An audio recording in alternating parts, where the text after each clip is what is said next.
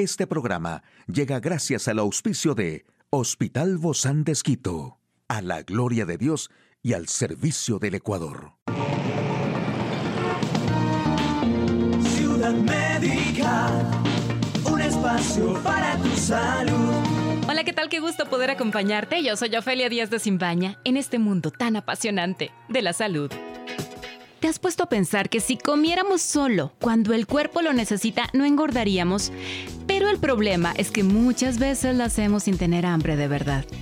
Así que hoy descubriremos qué hay detrás de esa actitud y vamos a aprender a mantener a raya unos trucos para controlar los ataques de hambre y no engordar. Desayuna bien, por favor, porque saltarse la primera comida del día o basarla en productos de bollería industrial ricos en grasas y azúcares favorece que a media mañana te notes decaído. Recuerda que el desayuno ideal debe incluir un lácteo, un cereal y una fruta. Sí, y cuidado con ciertos aditivos como el aspartamo, que es un conocidísimo edulcorante acalórico que se encuentra en ciertos productos y aunque se seguro para la salud, en algunas personas provoca dolores de cabeza. Cuando crees que tienes hambre, bebe. Muchas veces se confunde la necesidad de beber con el hambre y esto provoca que acabes comiendo de más cuando en realidad lo que requiere tu cuerpo para funcionar es agua y no un alimento sólido. Así que para evitar comer más de la cuenta, prueba beber agua antes de las comidas. También procura comer algo caliente. Es cierto que si no hace frío resulta más difícil ingerir estos alimentos calientes, pero conviene hacerlo, aunque sea platos tibios. La razón es que existen estudios que demuestran que las comidas calientes envían más señales de saciedad al cerebro que las frías. Aquí el detalle de la información más actual en el campo de la salud. Aumentan las infecciones de ébola en Uganda y se eleva el número de muertos. Personas que tuvieron COVID-19 pero no se vacunaron pierden anticuerpos un año después. Descubren 89 variantes genéticas que incrementan el riesgo de un ictus. Bueno, las autoridades ugandesas intentan controlar la enfermedad, en este caso causada por la poco común cepa de Sudán. Las autoridades de Uganda confirmaron que ya son algunos muertos por ébola desde un nuevo brote de esta enfermedad que fue declarado el pasado martes 20 de septiembre y que hay registrados ya algunos contagios. Hasta el momento han sido identificados 58 contactos que están siendo rastreados para evitar la propagación del mal. En las últimas horas se registraron tres nuevas muertes, así lo dijo el Ministerio de Salud en un comunicado. Esos decesos se suman a un registrado previamente. Todos los fallecimientos ocurrieron en el distrito de Mubende, a unos 150 kilómetros al oeste de la capital Kampala. Si se suman las muertes sospechosas de ébola, esta cifra asciende a 11, ocho de las cuales se produjeron en comunidades y tres en centros asistenciales. Según los resultados de los análisis de las muestras tomadas a un hombre y tras una investigación de seis muertes sospechosas que ocurrieron en el distrito este mes, se trata de un contagio con la poco habitual cepa de Sudán.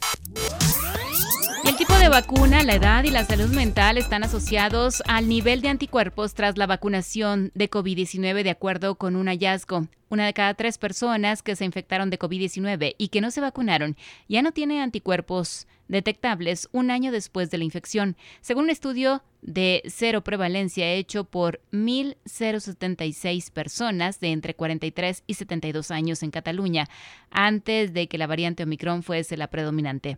El estudio que publicó la revista BMC Medicine recientemente reveló que el tipo de vacuna, la edad y la salud mental son factores fuertemente asociados al nivel de anticuerpos tras la vacunación y demuestra la necesidad de vacunarse a pesar de haberse infectado. Entre las personas vacunadas, solo un 2,1% no presentaba anticuerpos en el momento del análisis y aproximadamente el 1% había tenido una infección post-vacunación.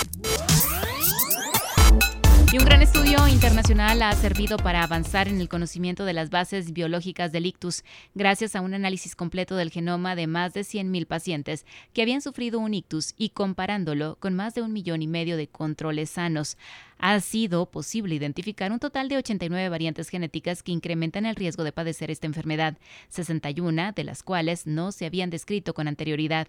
Este trabajo acaba de ser publicado en Nature. Este trabajo nos va a permitir conocer mejor la enfermedad y estudiar sus procesos biológicos para así intentar encontrar y desarrollar nuevos fármacos que prevengan el riesgo de ictus.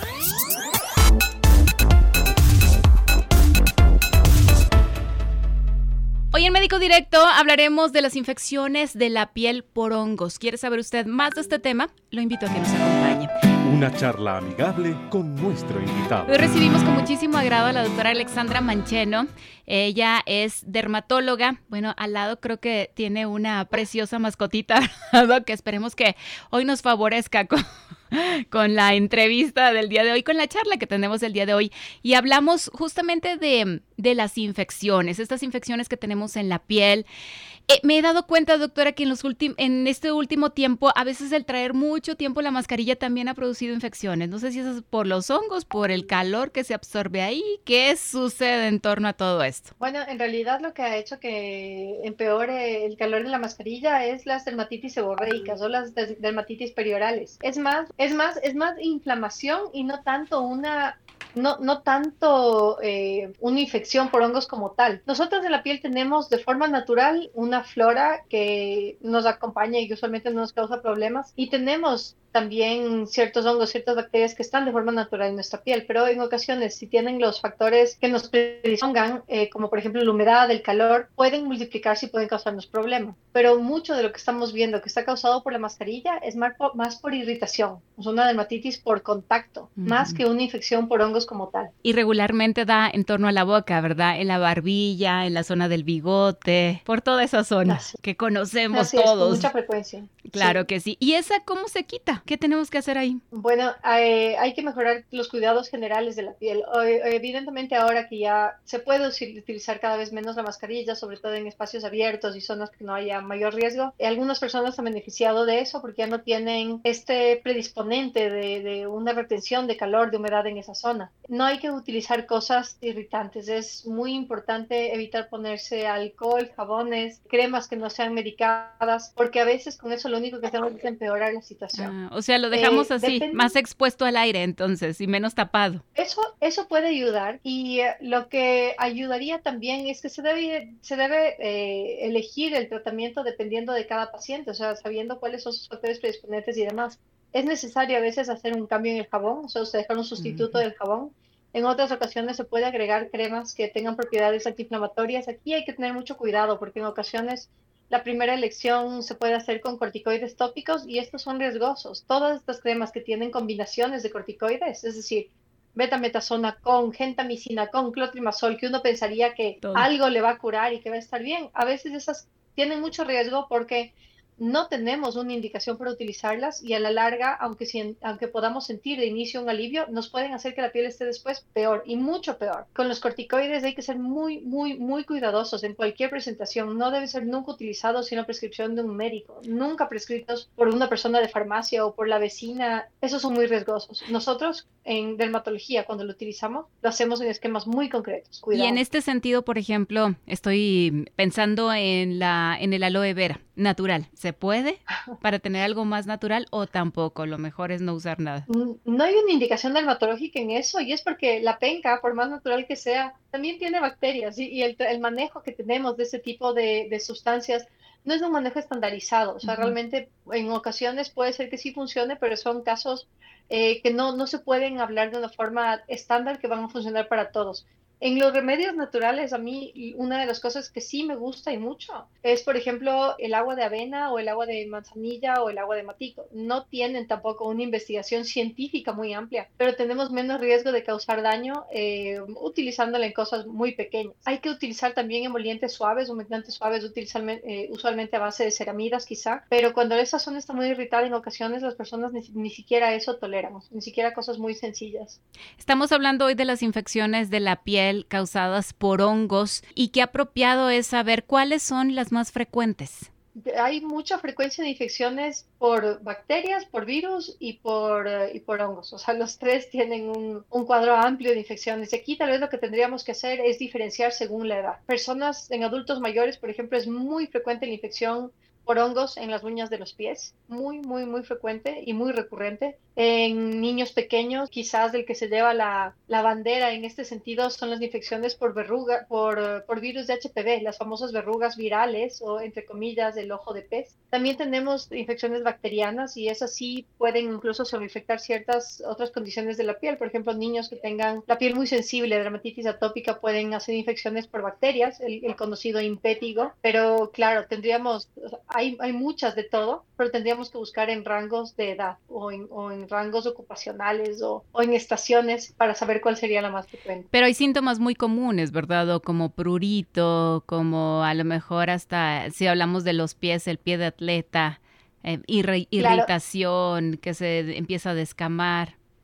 En las infecciones por hongos, para poder, eh, para poder distinguirlas, eh, tienen, algunas veces tienen un antecedente de exposición, por ejemplo, un animalito, un perrito, un gato rescatado que quizás tenía escamas o cosas y que posteriormente un niño o una persona de cualquier edad empieza a tener una lesión como rojita, como con escamas, Aquí algo muy importante es que esas lesiones usualmente tienen un borde que se les llama un borde activo. O sea, el borde es más rojo que las otras zonas y esto nos habla que es algo que está en crecimiento. Estas lesiones pueden ser únicas o múltiples dependiendo del tipo de agente que las esté causando y eso es lo más característico que se ve en cuanto a infecciones por hongos en el cuerpo. Estas pueden aparecer también en cabeza y en cabeza son muy inflamatorias. Pueden ser incluso dolorosas, a mm. veces tienen pus, a veces se ven, no sé si han visto quizás la, la, cabeza de una, los pelos de muñeca, como las muñecas que tienen muchos mechones de pelo que salen desde un solo punto pueden semejar. Cuando tenemos hongos en la cabeza, eso puede ser un signo que puede semejar los, los pelos de muñeca. En cuanto a las uñas, esto es algo que se va haciendo con el tiempo, no es algo que se hace de un día al otro.